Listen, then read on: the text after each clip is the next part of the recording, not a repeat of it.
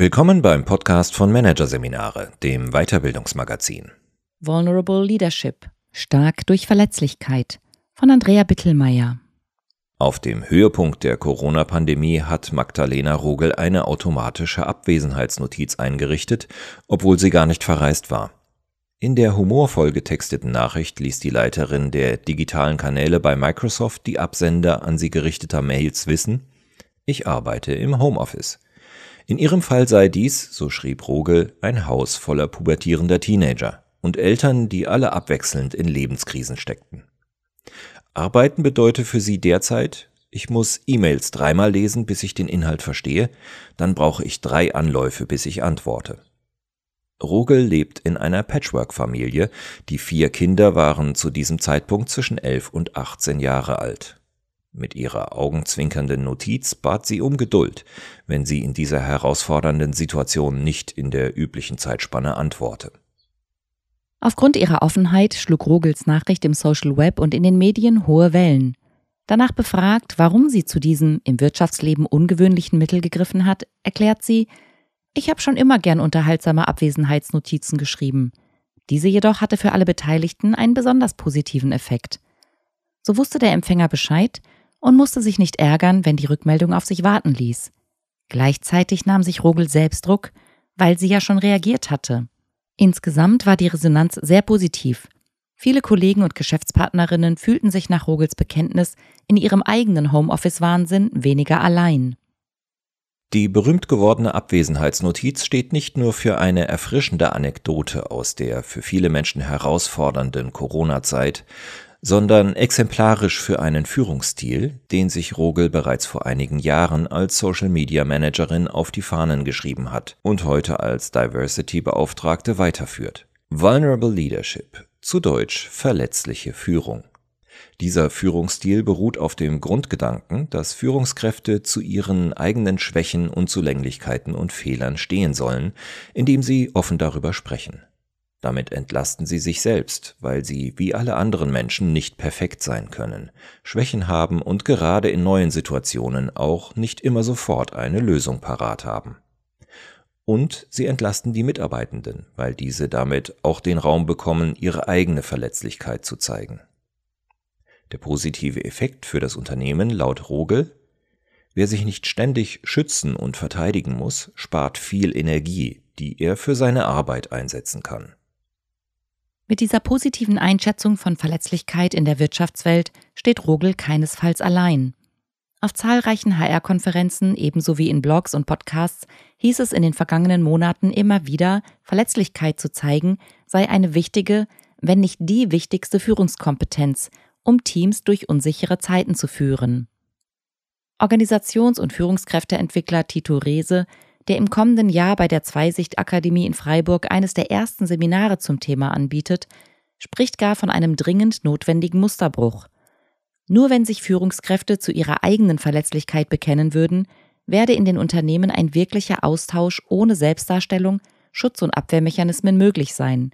Und nur dann könnten Firmen angesichts großer und unerwarteter Herausforderungen wie Pandemien, Inflation, Krieg in der Ukraine und Energiekrise schnell genug reagieren.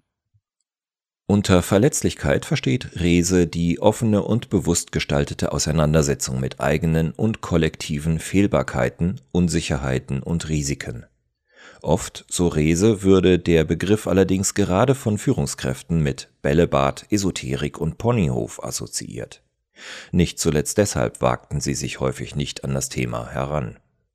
Wer nach dem Weg sucht, über den der zumindest im Deutschen etwas sperrige, erklärungsbedürftige und insbesondere bei Führungskräften häufig zunächst auf Abwehr stoßende Begriff der Verletzlichkeit in die Wirtschaftswelt gekommen ist, landet schnell bei Brene Brown. Die Professorin am Graduate College Social Work in Texas forscht seit Jahren zu Schuld und Scham und ist dabei auf die besondere Bedeutung der Verletzlichkeit für ein erfolgreiches und zufriedenes Leben gestoßen. Browns TED Talk Die Macht der Verletzlichkeit der ihr zu großer Bekanntheit verhalf, stammt aus dem Jahr 2010, wurde knapp 60 Millionen Mal abgerufen und gehört zu den 25 populärsten TED Talks überhaupt. Zunächst schrieb Brown vor allem Selbsthilferatgeber. Heute beschäftigt sie sich nach eigenen Angaben zu 80 Prozent ihrer beruflichen Tätigkeit mit Verletzlichkeit und Leadership. Verletzlichkeit empfinden wir, wenn wir mit Unsicherheit und Risiko konfrontiert sind und unsere damit einhergehenden Gefühle sichtbar werden, erklärt Brown in ihrem Buch Dare to Lead, das im Sommer 2023 in deutscher Sprache erscheint. Und wir alle, so die Wissenschaftlerin, die immer wieder freimütig von ihren eigenen Herausforderungen im Berufsleben berichtet, kennen solche Momente. Wenn wir beschließen, jemandem ein kritisches Feedback zu geben, wenn wir uns bei einem Kollegen entschuldigen oder aber wenn wir als Führungskraft in einer Krisensituation die Lösung auch nicht kennen. Solche Momente fühlen sich oft unangenehm an, sie machen uns nervös und ängstlich. Dennoch, so die Ergebnisse von Browns Forschung, wer die Herausforderung annimmt und sich diesen Situationen beherzt und mit Offenheit stellt, ist erfolgreicher, schafft Vertrauen im Team und kommt zu besseren Lösungen.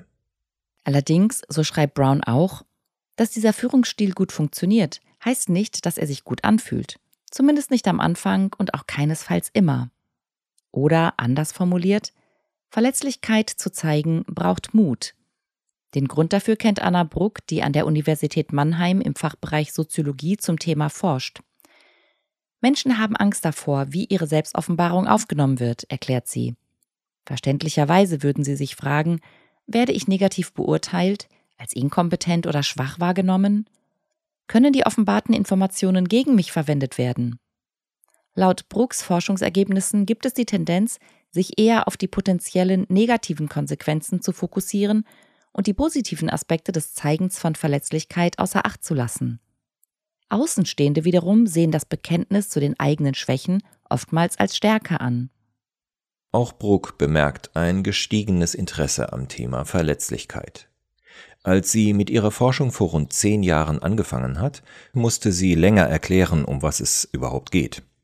Heute nimmt sie ein viel größeres Bewusstsein dafür wahr, wie wichtig es ist, in gewissen Situationen die eigene Verletzlichkeit zeigen zu können. Die Pandemie habe diese Entwicklung verstärkt. Bruck sagt, davor hatte man oft das Gefühl, dass man mit seinen Herausforderungen allein ist. Weiß man jedoch, dass die meisten Menschen gerade auf die eine oder andere Weise etwas Schwieriges durchmachen und von Perfektion weit entfernt sind, ist es leichter zuzugeben, wo die eigenen Herausforderungen liegen. Studien aus dem Wirtschaftsumfeld beschäftigen sich ebenfalls mit der Bedeutung von Verletzlichkeit als wichtige Säule für die psychologische Sicherheit im Team und damit als zentraler Bestandteil eines Konzepts, das in der Forschung Ende der 1990er Jahre von Amy Edmondson beschrieben wurde und später nicht zuletzt durch Untersuchungen des Google-Konzerns zu den Hochleistungsteams im eigenen Unternehmen bekannt geworden ist. Google hat herausgefunden, das Level an psychologischer Sicherheit im Team macht den entscheidenden Unterschied zwischen besonders erfolgreichen und weniger erfolgreichen Teams aus. Als Faktoren, die dabei eine Rolle spielen, werden hier ebenfalls genannt Fehler zugeben, möglicherweise verrückte Ideen aussprechen und die eigenen Gefühle benennen können. Führungskräfte, die sich verletzlich zeigen, spielen im Kontext der psychologischen Sicherheit eine zentrale Rolle. So zeigt eine Studie, die der Wharton-Doktorand Konstantinos Koutifaris gemeinsam mit seinem bekannten Professor Adam Grant durchgeführt hat, dass es für ein Klima der psychologischen Sicherheit besonders hilfreich ist, wenn Vorgesetzte ihre eigenen Defizite eingestehen. In dem Experiment zum Thema Feedback teilten die Forscher Teamleitende in vier Gruppen ein. Die erste Gruppe sollte ihre Teammitglieder um Feedback zu ihrem Verhalten bitten. Die zweite Gruppe bekam die Aufgabe, ihren Mitarbeitenden von negativen Bewertungen zu erzählen, die sie selbst von ihrer eigenen Führungskraft erhalten hatten. Die dritte Gruppe sollte beides tun, die vierte nichts davon. Nach einer Woche waren noch keine Effekte erkennbar. Ein Jahr später jedoch berichteten jene Teams, deren Führungskräfte ihr eigenes, wenig schmeichelhaftes Feedback mit ihnen geteilt hatten, über signifikante Verbesserungen bei der psychologischen Sicherheit. In einer qualitativen Forschungsarbeit mit Kollegen ist Wolfgang Jenewein, Professor für Betriebswirtschaftslehre an der Universität St. Gallen, zu ähnlichen Ergebnissen gelangt. Auch hier zeigte sich, die im Team wahrgenommene Möglichkeit, sich verletzlich zeigen zu können, ist eine wesentliche Voraussetzung psychologischer Sicherheit. Denn dadurch fühlen sich Teams in der Lage, über Probleme und schwierige Themen zu sprechen. Sie trauen sich, Risiken einzugehen und haben keine Angst, dass ihnen Fehler später angelastet werden. Jenewein ist daher überzeugt, dass die Entwicklung von psychologischer Sicherheit am Arbeitsplatz eine der zentralen Führungsaufgaben der kommenden Jahrzehnte ist. Zu den Schlussfolgerungen aus den St. Gallener Forschungsergebnissen zählt daher, dass Firmen bei der Besetzung von Führungspositionen auf Ego-Stärke achten sollten. Gemeint ist damit nicht, dass Chefs oder Chefinnen eine besonders hohe Meinung von sich haben sollen, vielmehr sollen sie in der Lage sein, Fehler einzugestehen und kritische Situationen im Unternehmen anzusprechen. Aus der Forschung lässt sich zudem ableiten, dass Frauen dafür oftmals die besseren Voraussetzungen mitbringen. Für die Forscher ein Grund, sie beim Aufstieg in Führungspositionen zu unterstützen. Ebenfalls ein zentraler Aspekt laut den Forschenden, die Führungskräfte müssen verfügbar sein und sich genügend Zeit nehmen, um für ihre Mitarbeitenden ansprechbar zu sein. Einzelnen Führungskräften, die sich dem Thema Verletzlichkeit widmen möchten, empfiehlt Jenewein in seinen Trainings, sich ehrlich zu fragen, sagen meine Mitarbeitenden wirklich, was sie denken? Wie angsteinflößend bin ich mit meiner Macht, ihr Schicksal im Unternehmen maßgeblich beeinflussen zu können? Sende ich die richtigen Signale aus? Oder frage ich meine Mitarbeitenden vielleicht, wie es ihnen geht, schaue dann aber auf die Uhr, wenn sie anfangen, von sich zu erzählen? Und ebenfalls eine wichtige Frage zur Selbstreflexion laut Jenewein, wie reagiere ich auf Kritik oder auch auf einen Scherz auf meine Kosten? Bei vielen Führungskräften wird es da sehr schnell eisig, so Jenewein. Auch Magdalena Rogel empfiehlt Führungskräften, immer wieder achtsam zu schauen, wie sie einen Raum öffnen können, in dem Mitarbeitende sich verletzlich zeigen können. Frage man etwa, wie es ihnen gehe, laute die knappe Antwort in den meisten Fällen gut. Will man diesen Automatismus aufbrechen, könne es helfen, abweichende Fragen zu stellen, etwa Wie war dein Tag? Wie war deine Woche? Auch sie ist überzeugt, um zu signalisieren, dass es wirklich in Ordnung ist, mehr von seinem persönlichen Befinden zu erzählen, sollte die Führungskraft den Anfang machen. Auf das gesamte Unternehmen bezogen sollten sich laut Rogel derartige Signale an verschiedenen Stellen wiederholen. Als Beispiel bei ihrem Arbeitgeber nennt sie die Zielvereinbarungsgespräche. Diese heißen bei Microsoft Connect-Gespräche und werden auf Augenhöhe geführt und nicht etwa mit einer Haltung, die lautet, ich stehe über dir und fälle ein Urteil. Auch bei kritischen Punkten, etwa bei der Überlastung eines Mitarbeitenden, sei die Herangehensweise, wir stecken hier gemeinsam in einem Dilemma. Wie können wir das lösen? Oder ein weiteres Beispiel. Ende November gab es bei Microsoft einen Mental Health Day. Zu diesem Anlass haben auch die Geschäftsführer und Führungskräfte Videos dazu veröffentlicht, wie ihre mentale Gesundheit schon einmal geschwankt hat oder wie sie anderen dabei geholfen haben, Krisen zu überwinden. Ein Unternehmen, in dem Verletzlichkeit besonders konsequent umgesetzt wird, ist Culture Amp, eine Plattform für Employee Experience. Das zeigt sich nicht nur darin, dass die Verletzlichkeitsforscherin Brené Brown in dem Unternehmen mit Hauptsitz in Australien so etwas wie eine Volksheldin ist, wie CEO Didier Elsinger im Firmenblog erklärt. Bereits seit Gründung der Firma im Jahr 2009 ist der Mut, sich verwundbar zu zeigen, das oberste Gebot für die Zusammenarbeit. Die Mitarbeitenden bekennen sich laut der Firmenwerte dazu, immer wieder aus der Komfortzone herauszutreten. Ideen zu äußern, sich weiterzuentwickeln und dabei offen zu sein für die Enttäuschung, aber auch das Wachstum, das mit Fehlern einhergeht. Der Mut zur Verletzlichkeit ist unter unseren Werten so etwas wie die Baseline, erklärt Arnes Jöström, der die deutschen Firmenkunden des Unternehmens aus der neuen Niederlassung in Berlin betreut. Er habe Auswirkungen auf alle anderen Werte. Denn wenn man den Mut zur Verletzlichkeit pflege, sei man offener für Feedback und könne besser Feedback geben. Man könne auch Fehler besser zugeben und daraus lernen. Laut Sjöström ist es ganz normal, bei Culture Amp zu sagen, ich mache etwas, was ich noch nie gemacht habe und ich bin aufgeregt. Könnt ihr mir Tipps geben? Ebenso könne man bei einem Review erklären, ich glaube, das hätte besser laufen können. Lass uns gemeinsam überlegen, wie das aussehen könnte. Auch bestimmte Formate stärken bei Culture Amp den Mut zur Verletzlichkeit. So gibt es den Slack-Channel Yeah, We Failed, in dem Mitarbeitende und Führungskräfte von gescheiterten Projekten berichten und sich damit verletzlich zeigen. In Townhall-Meetings beantwortet der CEO die Fragen von Mitarbeitenden und das impliziert laut Sjöström die Botschaft, Wir halten hier keine Monologe, wir reagieren auf eure Sorgen und Nöte.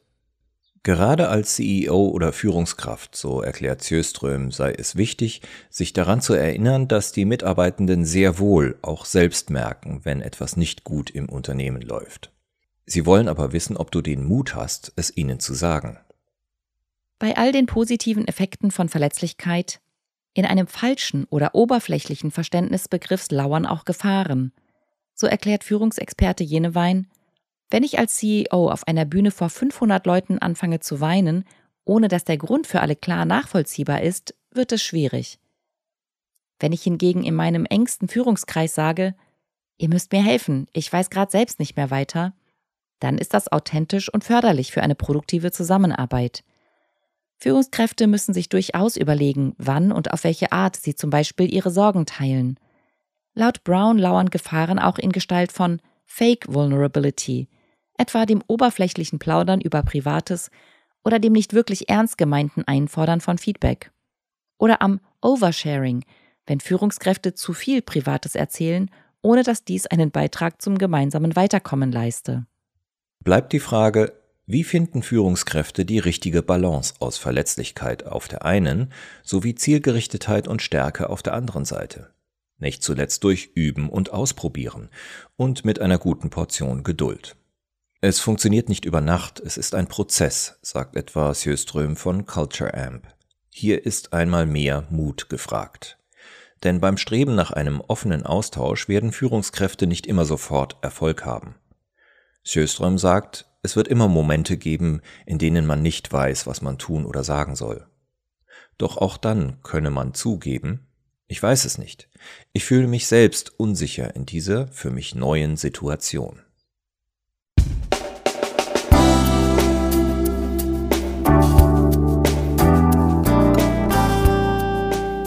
Sie hörten den Artikel Vulnerable Leadership – Stark durch Verletzlichkeit von Andrea Bittelmeier aus der Ausgabe Februar 2023 von Managerseminare, produziert von Voiceletter. Weitere Podcasts aus der aktuellen Ausgabe behandeln die Themen Anpassungsfähigkeit als Zukunftskompetenz, wendig werden und Essentials guter Zusammenarbeit, Good Work statt New Work. Weitere interessante Inhalte finden Sie auf der Homepage unter managerseminare.de und im Newsblog unter managerseminare.de/blog.